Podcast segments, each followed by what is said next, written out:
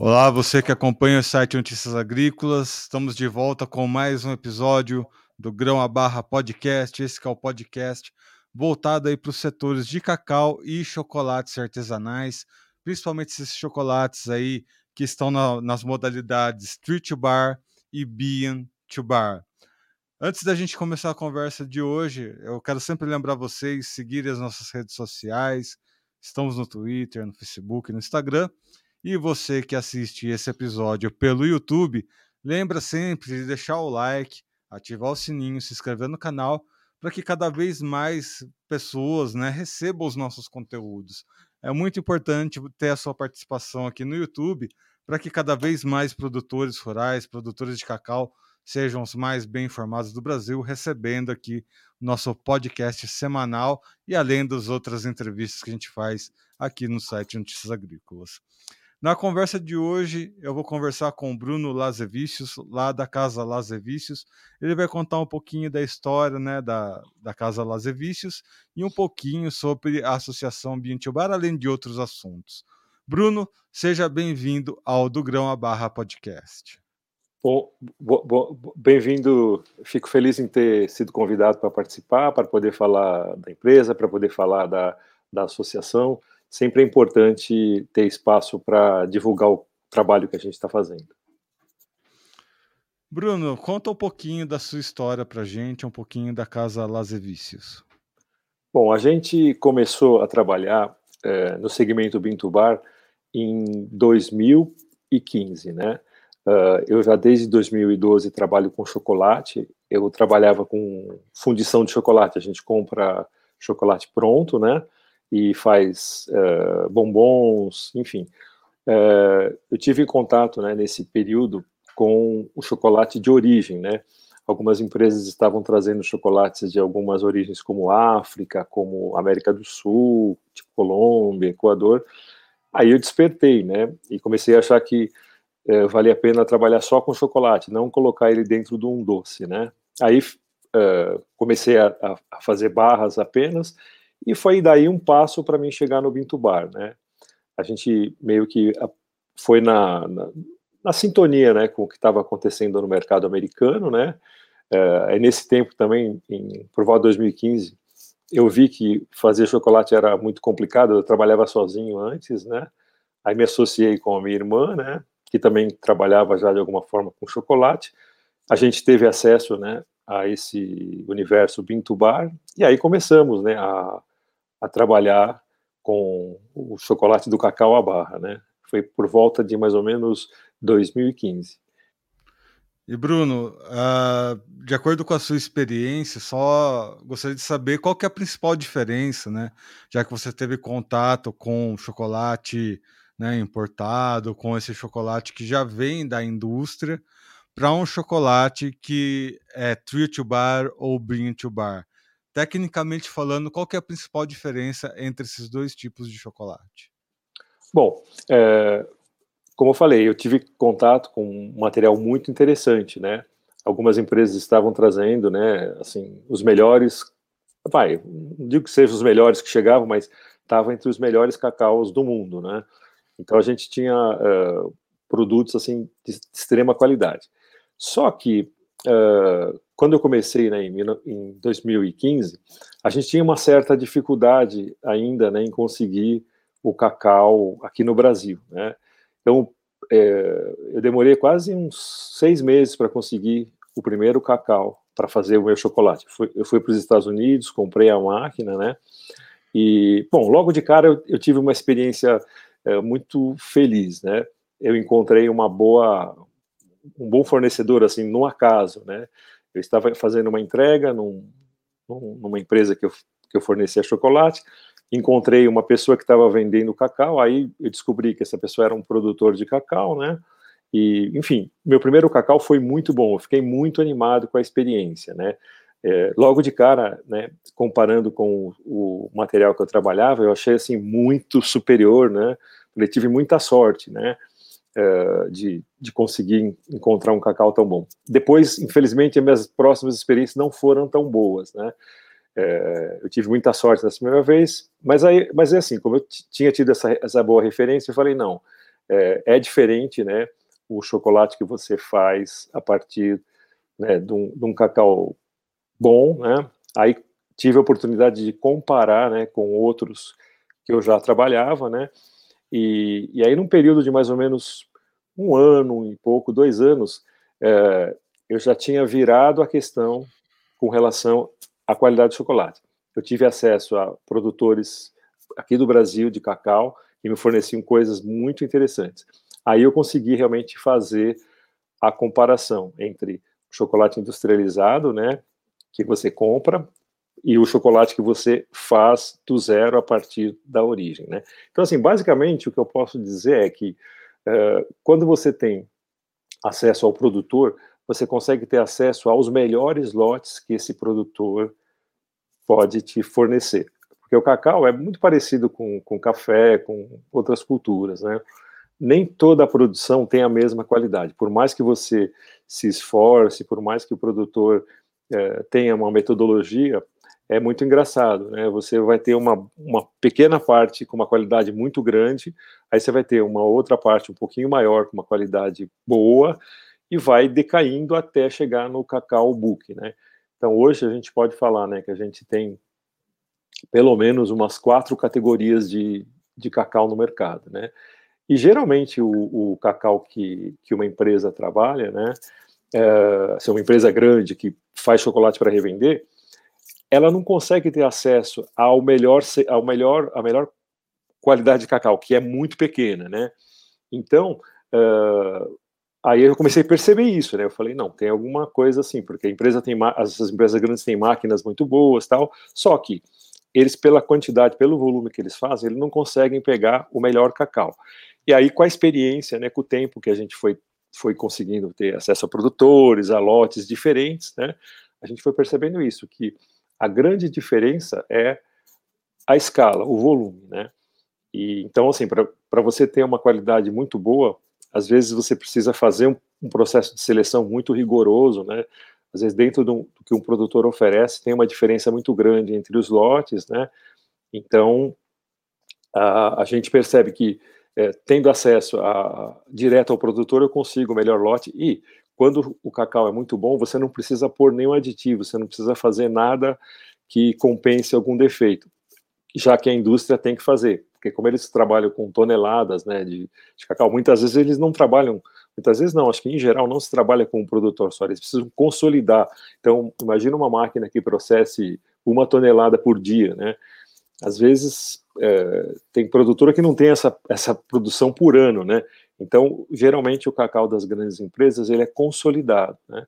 Então, aí você perde essa primeiro essa questão da qualidade e da identidade, né? Porque quando você trabalha com o mesmo lugar, é, não que seja que vá ser sempre igual, mas existe uma identidade. Então, a gente trabalha às vezes com produtores que a gente já está há cinco anos, né, seis anos, né, então, está o sexto ano de trabalho com cacau, é, a gente percebe que embora haja diferença, existe uma identidade. E a questão mais séria mesmo é essa questão da seleção, né? Então, aí que eu comecei a perceber. Só que isso demorou um tempo, né, para mim entender por que, que o, o, cacau, o chocolate, né, que a gente faz bintubar é, é melhor. É por causa disso, né? A gente consegue escolher melhor, a gente consegue uh, ter um controle maior, da mesma forma que o produtor, né, quando ele é menor, ele consegue acompanhar melhor, ele consegue, enfim, colher as frutas no, no ponto certo, é, enfim, ter, ter todo, toda, todo o controle e o, tudo isso documentado, né? E aí você consegue ter acesso a esse produto. Então, a grande diferença que eu vejo, né, entre a grande indústria, né, e a pequena indústria é justamente isso, né? É a, a possibilidade que a gente tem de escolher a melhor matéria-prima, né? É bom você falar nessa questão, né? Porque a grande indústria, além de não pegar de um mesmo produtor, às vezes não pega nem do mesmo país, né? O Brasil, né? As indústrias brasileiras, como não tem autossuficiência, inclusive, acaba importando muito material de outros países que aí é, são outras qualidades, enfim, que acho que não tem nem comparação. E é bom você falar também nessa questão da identidade, porque isso é uma coisa que eu notei, né? Uh, quando uma marca ou uma empresa utiliza o sobrenome ali como parte do material de marketing, como identidade da empresa, que é o caso aí da Casa Lazer Vícios, como é que eu interpreto isso, né? Que ali, além de ter uma identidade, tem uma assinatura. E eu percebi ali nas minhas pesquisas que a assinatura da Casa Lazer Vícios é sempre expor alguma brasilidade ali uh, dentro dos produtos que vocês elaboram, né? Inclusive, vocês chegaram a usar formigas e em um dos chocolates, né? Que é tão específico de uma região brasileira, na região amazônica, onde fazem, né? Uh, alimentos com essas formigas, né? Fazer aquela farofa, tudo mais. Uh, mas além disso, né? O que, que você diria que é a assinatura Casa Lazevicius? Bom, é, então sempre foi uma questão da, da, gente, né, mesmo no começo, né, com, com, toda a dificuldade que a gente tinha no mercado, né, eu sempre acreditei muito, né, no cacau, e não sei porque eu sonhava com chocolate, com, com a qualidade, né, que eu queria fazer, né, e, e, e, no começo, assim, eu não tinha nem tido muito contato com chocolate, a gente, aos poucos que vai conhecendo, você vai experimentando é, chocolate de outros países, de outras origens, né, porque no Brasil a gente tem um problema, né? Uh, assim, não, se, não chega cacau de fora, né? Por questões uh, de mercado e também questões sanitárias, né? Uh, as doenças, né, que você tem na América do Sul, no caso a monilíase, né? Então, existem algumas barreiras sanitárias que impedem que a gente tenha cacau de outros países aqui sendo processados como chocolate, a não ser as grandes empresas, né, que compram eh, da África, tal. Acho que tem umas algumas, algumas uh, exceções. Mas, em geral, não existe isso. Então, desde o começo, eu tinha essa ideia né, de que a gente poderia é, ter um, um, chocolate bem feito a partir de um cacau bem feito. Então, sempre a gente apostou muito né, nessa questão das origens. Né? E com o tempo, a gente é, acabou diversificando um pouco né, a, a, o que a gente faz né, na Casa Lazevistos. Então, a gente tem uma linha assim de cacau brasileiro, a gente trabalha praticamente com todas as regiões né, do Brasil, com Espírito Santo, com a Bahia, com o Pará, com a Amazônia, né? Então a gente é, sempre é, tem essa curiosidade, né, de descobrir coisas legais, né? E tem constatado que são coisas muito diferentes, quer dizer, cada lugar tem uma característica, tem uma peculiaridade, né? Então essa foi, um, foi uma das vertentes que a gente ainda mantém hoje, né? Que é o chocolate plano que a gente chama, né, que só vai cacau e açúcar das diversas regiões, e a gente chega até a sofisticar num ponto que acho que é uma coisa inédita, né, que só aqui a gente no Brasil acaba conseguindo fazer, né. Então eu tenho uh, chocolates que eu faço com lotes de um produtor, então eu não misturo nem os lotes. Então a gente tem um exemplo assim é muito muito produtivo, né, que é o João Evangelista, né. Ele é lá do assentamento Tuerê. Inclusive ele é um é um dos, dos ganhadores de um prêmio do Cocô of Excelência, aquele, aquele programa né, de, de, de excelência e premiação que, uh, internacional, que é um, uma das maiores uh, referências né, em, em, relação a premiações de cacau. E, e, nesse ano de 2021 ele tirou medalha de prata né, na, na categoria da América do Sul, né, quer dizer, a gente sempre teve dificuldade, tivemos alguns prêmios, mas é, sempre foi muito difícil né, disputar com os nossos vizinhos né, a qualidade e ele, ele conseguiu ganhar o prêmio.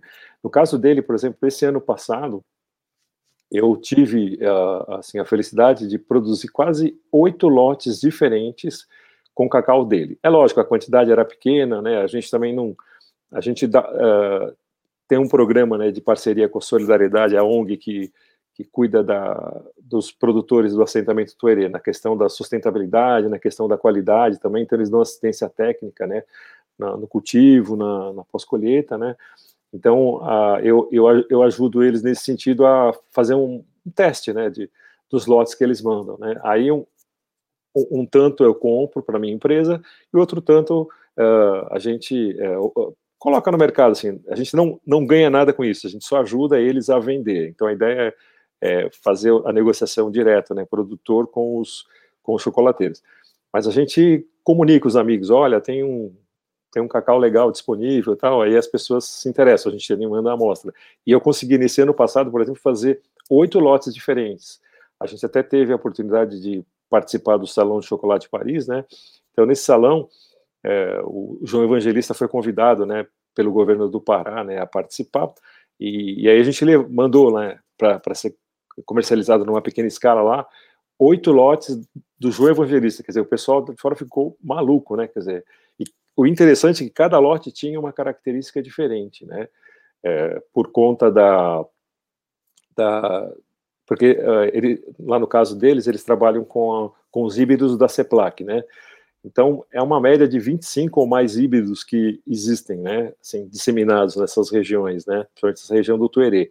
Então, provavelmente, cada, cada, cada colheita que ele fez, né, e fermentou, né, no lote, ela tinha uma composição de variedades diferentes, que foram dando sabores e, e aromas diferentes. Então, assim, tinha uma identidade, mas tinha uma nítida, uma nítida diferença entre eles. Então, isso é um, é um requinte que só a gente que está num país que produz cacau, que pode ter contato com o produtor, é possível de você ter essa, essa, essa, esse requinte. Também a necessidade de não trabalhar com uma quantidade muito grande, né? Então, hoje, em média, a gente que trabalha com vinho artesanal, as máquinas têm ou 4 quilos, ou 20 quilos, 10 quilos. Então, são lotes relativamente fáceis de você administrar, né? Então, se você tiver um, um bom lote com 5 quilos, eu já cheguei a fazer é, lote de 5 quilos de um, de um, chocolate, e a gente também, no nosso processo, né, na Casa Lazer como a gente tem essa, essa, esse viés né, de trabalhar com pequenos lotes, a gente mesmo que faz a impressão da embalagem, então eu consigo produzir um lote com 3 quilos, se você me entregar um 3 quilos de um, chocolate, de um, de um cacau excepcional que dá um chocolate bom, eu sou capaz de criar uma, um rótulo né, e colocar para comercializar. Né? Então, esse, esse é um dos nossos focos, né? esse chocolate plano, né, é, que pode chegar a esse requinte, né, não só de uma região, mas de um lote de um produtor. E a gente a, acabou também, por, por, até por força do mercado, né, a gente percebeu que o mercado gosta também, além dos chocolates escuros, né, eu acho que dia a dia a preferência do mercado está aumentando, né, por esses chocolates, né? As pessoas estão começando a entender melhor o chocolate escuro, né? E chocolate que só vai cacau e açúcar, né? Mas ainda existe uma preferência muito grande, né, nos consumidores com chocolates, por exemplo, ao leite, chocolate branco, né, com, com a inclusão, né, de algum outro ingrediente. E a gente sempre prezou muito, né, por ingredientes é, brasileiros, né? Então, tipo cupuaçu, é, as formigas, né, as próprias formigas amazônicas, né, é, enfim, a gente é, acredita muito, né, o Brasil é muito rico em frutas, né, e as regiões cacaueiras também, elas são, é, em geral, é, você tem a, o sistema agroflorestal, no qual você compartilha, né, é, frutas, né, algumas outras essências né, natu da, da, naturais, por exemplo, da Amazônia, com o cacau. Então a gente vê que poderia ser melhor articulada, né? Infelizmente ainda não, não é o que ocorre, né? Geralmente as frutas elas acabam servindo só para sombrear, né? E para um consumo local, mas poderia se pensar numa intensificação desse modelo, né? Porque não só no Brasil, no mundo também é, existe uma, um interesse muito grande, né? Por por chocolates com a inclusão de ingredientes, né? Então a gente tem um, uma, uma, outra barra que chama Chai da Amazônia, né? Que a minha irmã Cláudia, sócia né, da Casa Las Vistas, ela, ela idealizou. Então, é uma barra que usa uma média de uns oito elementos da floresta amazônica. Basicamente, são cascas de árvores e sementes aromáticas, né? Então, elas lembram a canela, lembra algumas coisas assim, mas não tem nada a ver com essas, né, são coisas nativas mesmo, né, que a gente coloca no chocolate branco. Então, a gente percebe que existe, que está crescendo, né, esse interesse por, por regiões específicas, até produtores, né? Então, alguns produtores começam a ser preferidos, né? Lá na Casa Las Vistas a gente é, destaca às vezes o nome do produtor, né? Então, as pessoas pedem pelo nome do produtor, né? E também com relação a esses ingredientes brasileiros, né? Que é, jabuticaba, a gente faz uma barra com, com jabuticaba, né? É, eu estou fazendo experiência com jaca, né? Enfim, a gente percebe que o mercado tem uma, uma, um interesse por produtos é, com, com, esse, com essa pegada brasileira. E são sabores e, e, aromas muito interessantes, que casam muito bem com o cacau, com, o leite, né, que a gente às vezes usa na, nas receitas. E são sabores que, que trazem um pouco de ousadia também, né? Se você for ver bem.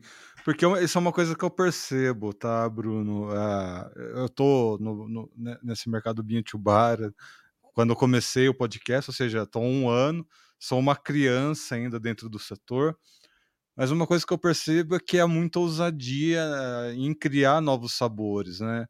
Isso que eu vejo em outros chocolates, né, que nem você cita, há um interesse em buscar chocolates que levam ali sabores de frutas e tudo mais.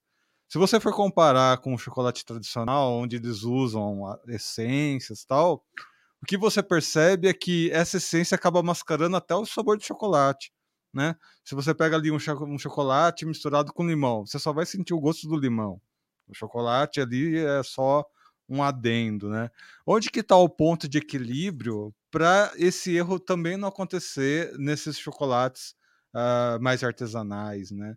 Lógico que há uma questão também do, uh, do tamanho, né, da proporção. Mas qual que é o ponto de equilíbrio para se ter um bom sabor, uma boa harmonia dentro aí do chocolate?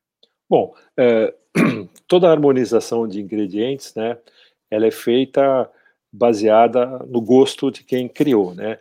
Então, eu creio que a, a ferramenta mais importante, né, que a gente tem hoje, né, no, numa fábrica de chocolate, né, seja pequena ou seja grande, é a pessoa que idealiza a barra e que formula a barra, né? Então, é sempre uma pessoa, o gosto de uma pessoa que vai é, tá definindo isso. Só que você encontra, quando você vai misturar dois ingredientes, você encontra algum, algumas questões, né? É, com relação a, a, isso que você, uma coisa que você falou, né? Às vezes quando você mistura dois ingredientes, um ingrediente encobre o outro, né? Um ingrediente sobrepõe o outro. E, e o interessante é, é, justamente você conseguir esse diálogo, né? Então não existem regras, né? A gente, é lógico, a gente tem, uh, é, se baseia, né, na, no sistema perceptivo da sensorial, né, do, do gosto e do olfato humano, né, para se basear nisso. Então a gente tem, existe uma certa lógica, né, então o ser humano gostar mais de coisas doces do, de, do que de coisas amargas, mas a gente consegue às vezes é, dar, um, uma, uma, uma burlada nisso, porque em geral na natureza as coisas amargas são venenosas, né, e as coisas doces são mais saudáveis.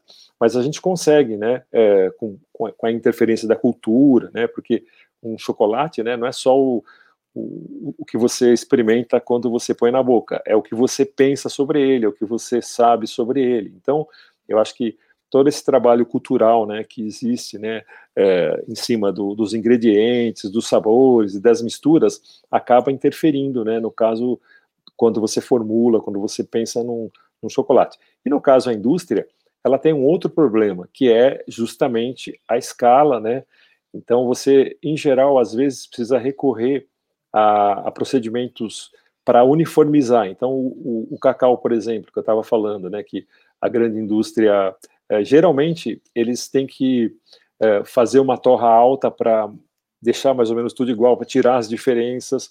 Geralmente, como eles não têm um padrão de qualidade, o cacau pode vir muito ácido, então eles têm que fazer um processo de alcalinização, né, do, do nibs, né, ou da, ou, ou, da massa de cacau, que vai ser usada no chocolate, e então, uh, e, e, as essências, né, em geral a indústria não usa essências naturais. O, o chocolate artesanal pode se dar o luxo, né, de procurar essências naturais, ou procurar os próprios ingredientes naturais, né, mas sempre é um desafio, né, você conseguir, é, além de colocar o, harmonizar o sabor é você conseguir extrair de, de um ingrediente de uma forma natural, né? Assim, é, aquele sabor com, com, uma determinada potência, como a gente chama né, de resolução de sabor, né? Então, um bom produto é aquele produto que você consegue perceber, vamos dizer assim, ah, um chocolate com, com, com limão siciliano. Então, você conseguir perceber o chocolate, o, o, algumas características do cacau e as características do limão. Então, é bem desafiador esse processo. A gente, por exemplo, tem, tem um projeto inacabado, né, que, é, que a gente até fez algum, alguns lotes, um chocolate com vinho, né, então a gente fez um, um chocolate com Malbec, né, mas assim, tem, tem, a gente acabou deixando de lado, porque é, é, uma, é, uma, é, uma, é um grande desafio, né, você conseguir é, manter né, o chocolate, as suas características e o vinho. Mas são, são desafios que a gente tem, por exemplo, a gente teve um desafio que durou acho que quase uns, uns dois anos, né? Que foi é, adoçar um chocolate 100% com mel, né? Na verdade, a ideia não foi saborizar o chocolate, foi adoçar. Então, a, a minha irmã, que, que é a parte que cuida dessa, dessa, desse desenvolvimento de produtos, né? Ela ficou quase uns três anos pesquisando como colocar né, o mel é, no chocolate sem estragar o mel, porque o mel tem um problema sério, ele não pode ser aquecido acima de 42 graus, né? Então você não pode simplesmente desidratar o mel para para misturar no chocolate, porque você vai estar tá criando, um, enfim, algumas toxinas nele. Então, é, ela, ela, ficou pesquisando, né? Outro desafio que a gente teve foi, foi como adoçar também o chocolate com o, o mel de cacau, né? Foram também, foram meio que simultâneos, né? Na, na verdade, a gente, o caminho foi mais ou menos o mesmo, mas são coisas que às vezes você demora muito tempo para como conseguir tirar um sabor, né? E incluir ele no chocolate para preservar os dois, né? Então é, é, são é um pouco de intuição, é um pouco de física. Eu vejo a minha irmã às vezes pesquisando em, livro de química, física. Você tem que entender assim o comportamento dos ingredientes, os processos de você extrair sabor, os processos de você misturar os sabores, enfim. É um, é um grande desafio, mas é muito compensador, né? E a gente, como trabalha numa pequena escala, né? é, é mais fácil, né? É mais é, a gente tem um, acaba tendo um controle maior, embora tenha menos recursos tecnológicos, né? E a gente acaba acaba optando assim por por soluções que vão mais para o lado da culinária do que do que da indústria, né? Que você precisa de equipamentos é, sofisticados, enfim, e até às vezes serem desenvolvidos para essa finalidade, né? São coisas muito específicas. Mas é muito compensador quando você consegue é, fazer uma mistura inusitada. E a ousadia, ela vai mesmo pelo. É, é, é uma coisa intuitiva, né? Você começa a, a, imaginar. Você tem um, um dia você acorda e fala, pô, se eu misturasse um chocolate com, com tal elemento, como é que vai dar? Então as coisas vão aparecendo, elas vão brotando, né? Na, na, medida em que você vai entrando nesse caminho, né, elas vão aparecendo, né, como acho que acontece com, com o chefe de cozinha, né, que começa a inventar prato, ele acorda com, a, com, com alguma coisa na cabeça, né? E, e, aí, com um pouco do conhecimento que ele tem, ele articula para chegar nesse lugar, né?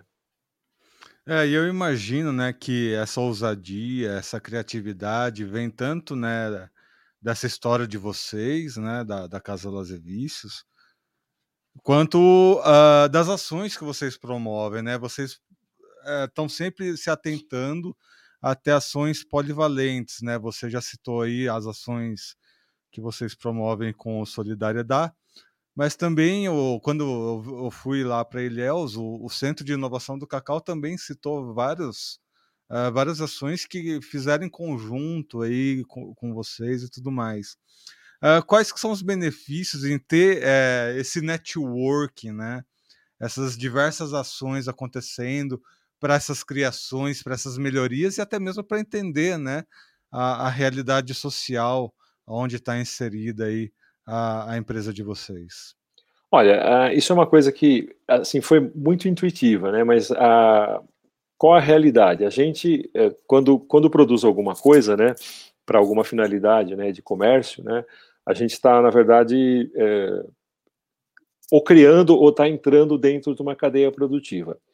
No caso do chocolate, já existe uma cadeia produtiva que foi formada, né, pela indústria, né, uma cadeia consolidada, né, assim, de centenária, né, mas quando a gente começou a se deparar com algumas questões, né, que vão desde o como você conseguir matéria-prima, o equipamento que você usa, a forma como você comercializa, o tipo de produto que você faz, né, então a gente, a gente, falando assim, a, a, gente da Casa Las Revistas começou a perceber isso, né, que uh, a gente estava uh, trabalhando numa cadeia produtiva nova, mas estava usando a referência da cadeia produtiva da grande empresa, né?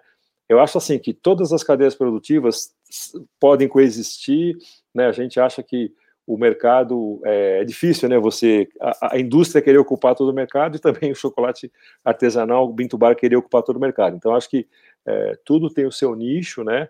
Tem suas características. Então foi um pouco em cima disso, né? A gente percebeu que a gente estava tentando. Uh, existe gente ainda, né, chocolateiro que é, é, é, pequeno, mas pensa como se fosse uma, uma grande indústria né, na hora que ele vai adquirir cacau, na hora que ele vai comercializar. Então acho que a gente percebeu isso, né? Que a gente tem que fazer um trabalho em cima da cadeia da cadeia produtiva como um todo. Não adianta só pensar, né, no, no, no fazer, né? Ou, ou tentar entrar dentro da grande cadeia, porque você não é grande cadeia. Então a gente a gente percebeu e, e aí estudando um pouco você vê que quem quem cria, na verdade, quem define as cadeias produtivas, em geral, é o segmento da indústria, né? Que é o segmento que a gente está. Então, o que eu percebi foi isso, que, por exemplo, sem um bom cacau, eu não vou ter um bom chocolate. Então, o que, que eu tenho que fazer? Eu tenho que, de alguma forma, se não existe um mercado, se não existe um cacau já pronto, eu tenho que, de alguma maneira, pensar como melhorar a qualidade desse cacau que chega até mim para mim fazer o chocolate, né? Então, essa foi, foi o meu primeiro insight, assim, né? Então, isso desde o começo a gente percebeu isso. Precisa valorizar a relação com o produtor, precisa valorizar o, o, o preço que você paga para ele, porque como a gente quer qualidade, a gente tem que pagar por, por essa qualidade, né?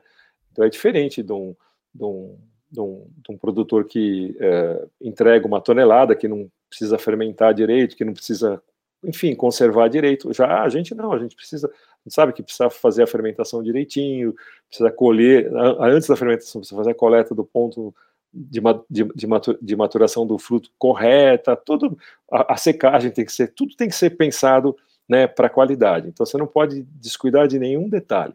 E aí não tem como você esperar isso, né, sem que o, que o, que o produtor tenha um retorno. E a gente também percebeu, né, que é, uma outra questão, né, que a gente quando fala de cacau a gente pensa só, né, na, na, na colheita, na, na, fermentação, na secagem, mas tem outro, outro, outro fator que é importante, né, que é a seleção, né, que é, é mais importante até do que quase tudo, porque, é, como a gente falou já anteriormente, né, é, um, um, produtor de cacau produz cacau de várias qualidades, então o grande segredo é você selecionar o que você tem de melhor. É como uma feira, né, você vai na feira, o primeiro horário, os melhores frutos são mais caros, depois vai abaixando o preço até, até ficar o. Então, é, o, a, o, o raciocínio que, que você tem numa feira é o que, que tem no mercado de cacau. Então, quando você quer o melhor, você tem que pagar mais. E muitas vezes você tem que, inclusive, orientar, né? É, orientar não só no sentido, porque a gente aprende muito também, né? Com, acho que é uma, é uma via de, de duas mãos, né? Uh, assim, o eu não tenho experiência que o produtor tem no campo e o produtor não tem a experiência que eu tenho com o chocolate. Então, eu acho que quando você abre um canal de comunicação, quando você tem um canal de troca, né, quando você respeita o trabalho do produtor, quando você valoriza o trabalho do produtor, né, que eu acho que eu, eu posso falar que acho que mais de 60% do, do resultado do meu chocolate depende da amêndoa que eu estou comprando. Então, não tem jeito, né? Se eu não tiver assim isso muito bem resolvido, eu não vou ter qualidade, eu não vou ter como como ter um bom chocolate, né? Então, esse foi, um, foi um, um, uma sacada que a gente teve, né? Desde o começo, de valorizar o que o produtor faz, né? Então, da mesma forma que a gente gosta de ser reconhecido, de ganhar prêmio, né? O produtor também gosta, né? O produtor gosta de. Então, a gente fica muito feliz quando consegue, é, né? Quando tem o retorno, né? De um produtor, né? Por exemplo, a gente citou o João Evangelista, né? Então, hoje ele, pô, ele, ele era um ele foi por muito tempo garimpeiro, né? Aí com o pé de meia que ele fez, ele comprou uma propriedade, né? E essa acho que é a segunda propriedade que ele tem. E, e então ele chegou no, né, na, no cacau, né? E em muito pouco tempo, né? Quer dizer, ele teve não sei quantos anos de garimpo, ele era um, uma formiga, né? Ele trabalhou em Serra Pelada, então imagina, né? São pessoas anônimas que não existem, que, enfim. Né? E aí no cacau ele conseguir ser reconhecido. Hoje ele, ele, é, ele é procurado, tem gente que vai visitar ele, chocolateiros que estão indo visitar ele. Ele teve a oportunidade de, de conhecer o Salão de Chocolate Paris, onde ele, né, lá no, no, meio que ele foi premiado. Então, assim, a gente fica muito feliz, né? Da mesma forma que a gente gosta de reconhecimento, acho que é importante, né, para uma pessoa que, que trabalha duro, né, que, que produz riqueza, né? Na verdade, a gente que, que, que pega matéria-prima, né, primária, a gente retransforma, né? Mas quem realmente tira a riqueza da terra, né, é o produtor. Então, é, acho que é uma das partes mais importantes que tem, né, é você valorizar isso, né? E então foi isso, foi essa sacada, né, de que uh, como a gente está organizando a cadeia produtiva, a gente tem que pensar melhor nela, pensar em distribuir melhor os valores, né? porque senão você não vai conseguir uma matéria-prima boa, né? Então, o segredo de um bom chocolate é isso, é, é ter todo mundo feliz, né? Quer dizer, você ter, ter o teu trabalho reconhecido pelo esforço que você tem, pela preocupação e pela dedicação que você tem em manter a qualidade, e o produtor também ter isso reconhecido, né? Porque eles têm muito trabalho, eles têm assim, e fora que eles também são mais vulneráveis, né? Porque eles estão sujeitos a, inter, a intempéries da natureza, né? Então, pode faltar água. Na fábrica, dificilmente, se você pagar a conta, você vai ter água, você vai ter luz. Então, as condições que a gente tem são muito mais confortáveis do que a que um produtor né, rural tem. Então, acho que a gente tem que ter essa preocupação né, de, de e, e, comunicar isso, né? Quer dizer, na verdade, a cadeia que a gente fala que a gente está fazendo, a gente chama de cadeia curta, né? Então, a cadeia do chocolate pintubar é uma cadeia muito curta. Ela pode ter, às vezes, dois elos apenas. Você pega, por exemplo, um tritubar, né? Que é o que é o produtor de cacau que faz o chocolate. Então ele vai, vai, vai cultivar o cacau, colher, fazer todo o processo de beneficiamento, produzir o chocolate e vender muitas vezes direto para o consumidor, às vezes não passa nem por uma loja. Então é uma cadeia com dois elos, né? Ou então uma cadeia um pouquinho maior, que é do que é do, do Bintubar, então que tem o produtor de cacau, tem o chocolateiro, às vezes você tem um, um distribuidor, né, um representante e você tem o consumidor. Então é, é importante que você integre a cadeia, que todo mundo tenha consciência da, das etapas, das fases, das dificuldades, né?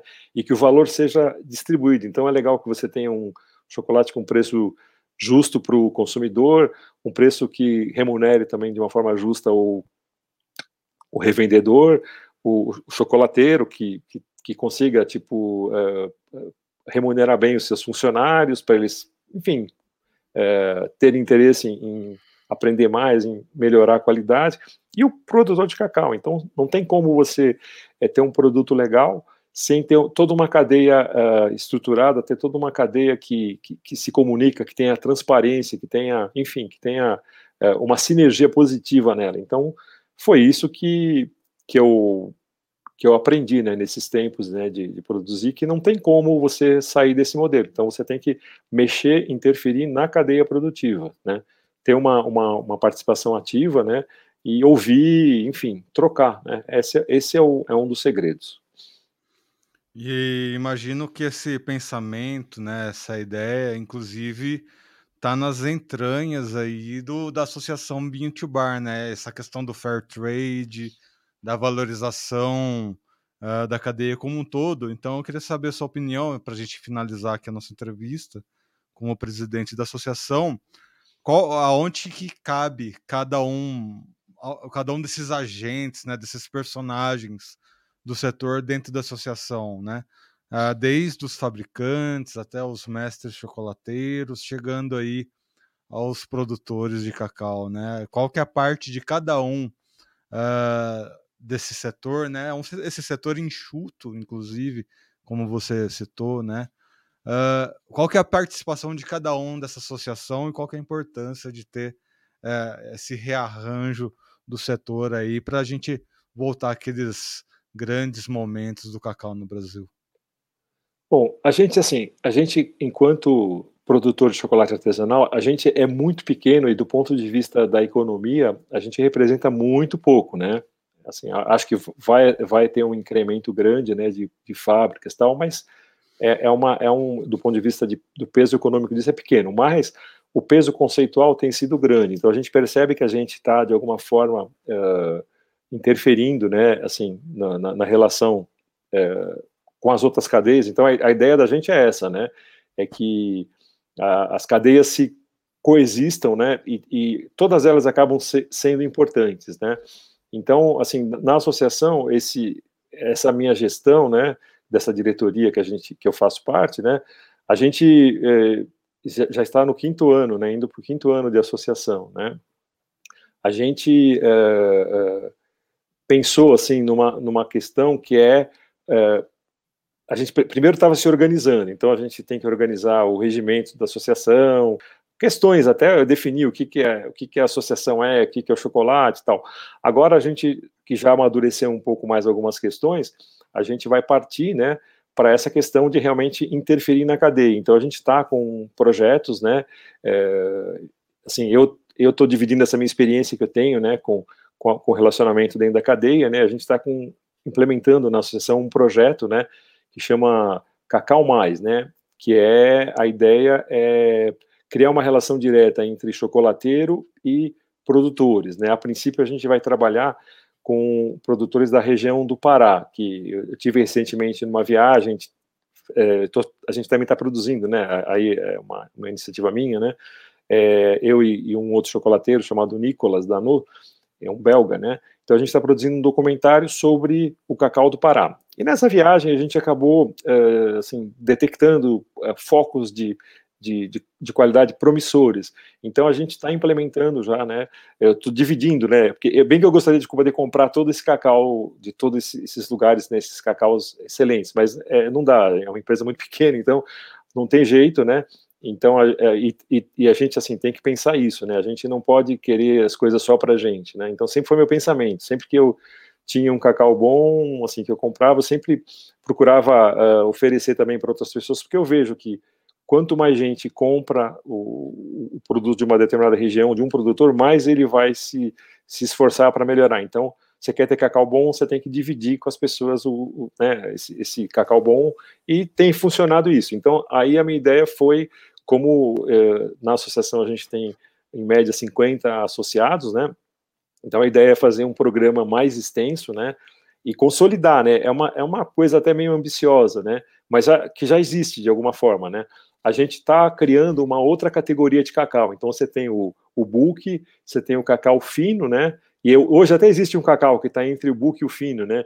Que são algumas empresas intermediárias, né? Que estão estão criando esse, esse mercado intermediário, né? Que tem uma premiação, né? Que fica entre o bulk e o fino. A gente já trabalha, né?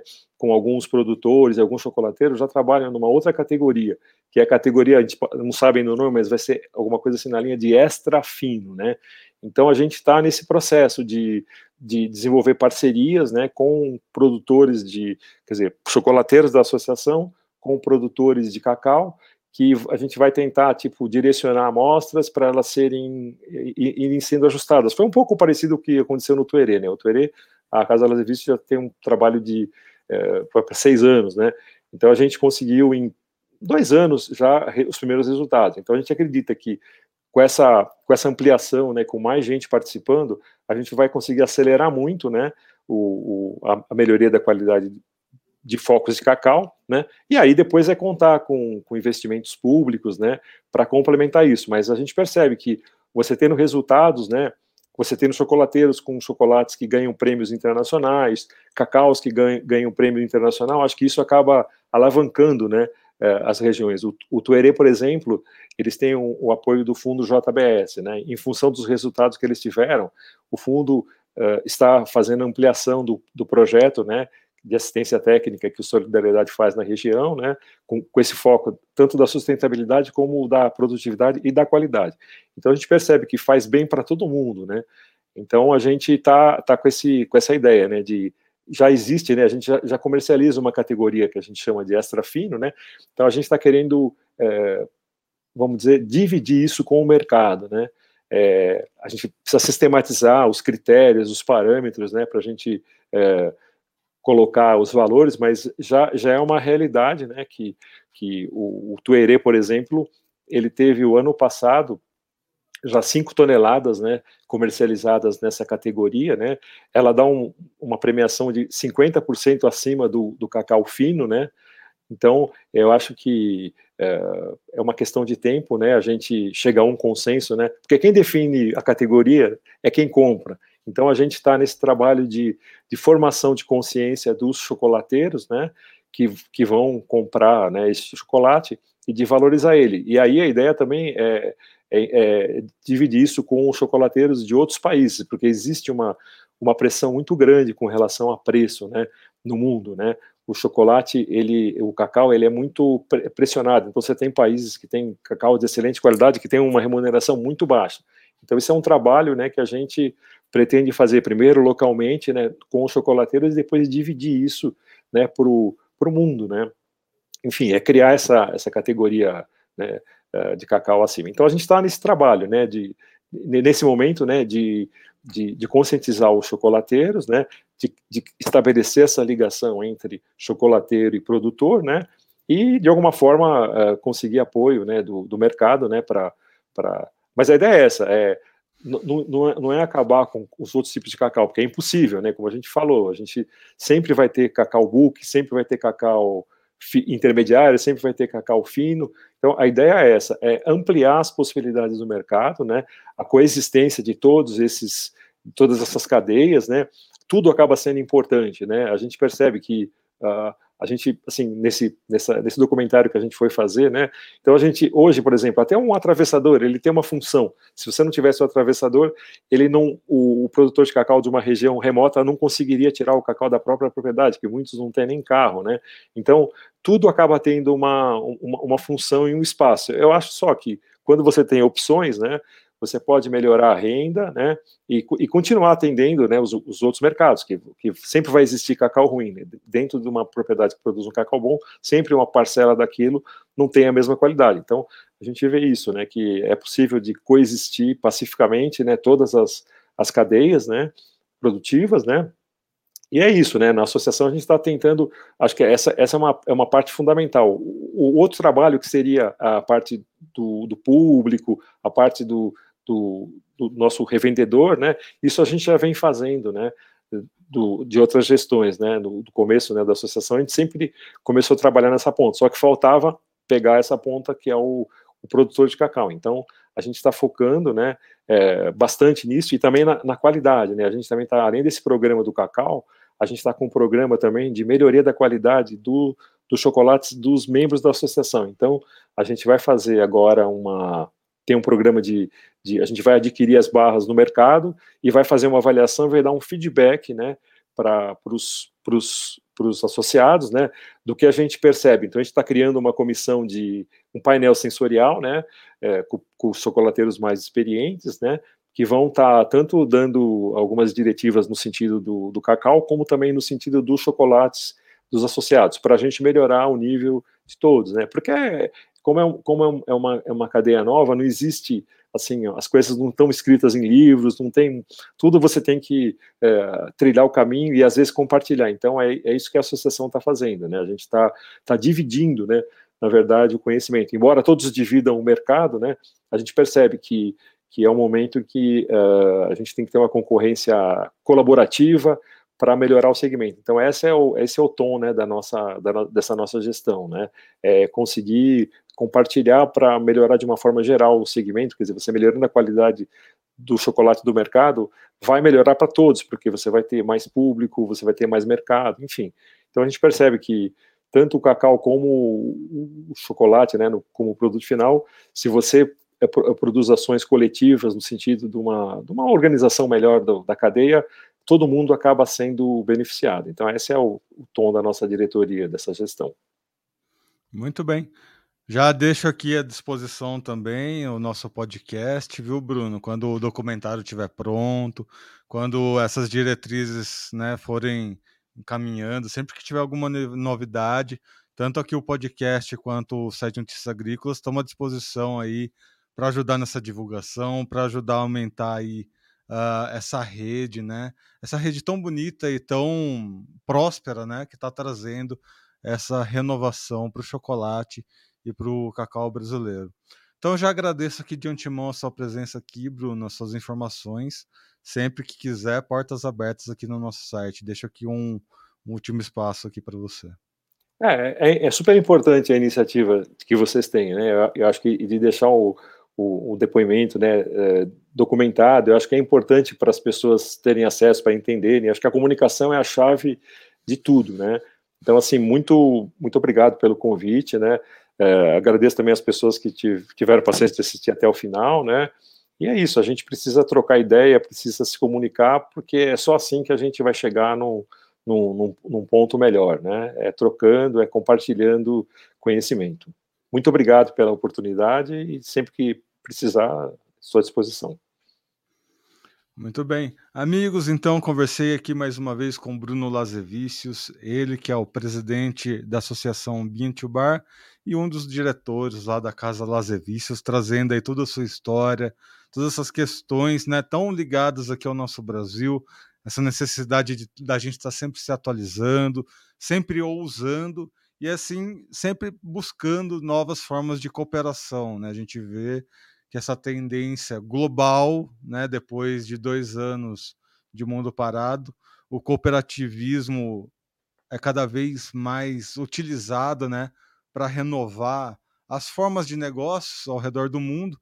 E aqui no nosso Cacau não é diferente, a gente que traz aí desde antes né, essa, essa ideia, esse conceito é juntos que iremos crescer, né? Principalmente aí num setor que no passado acabou, né, teve uma grande pujança, mas tivemos aí, algumas derrapadas, né? Teve uma doença que acabou pegando muita gente aí. Vamos retomar aí as glórias do cacau e do chocolate brasileiro, que é o nosso lugar. Amigos, lembrando então que estamos em todas as redes sociais, sigam as nossas redes, sigam o nosso YouTube, Lembra de deixar o joinha, ativar o sininho para receber sempre as nossas notificações. Semana que vem estamos de volta com mais um episódio do Grão a Barra Podcast. Até lá.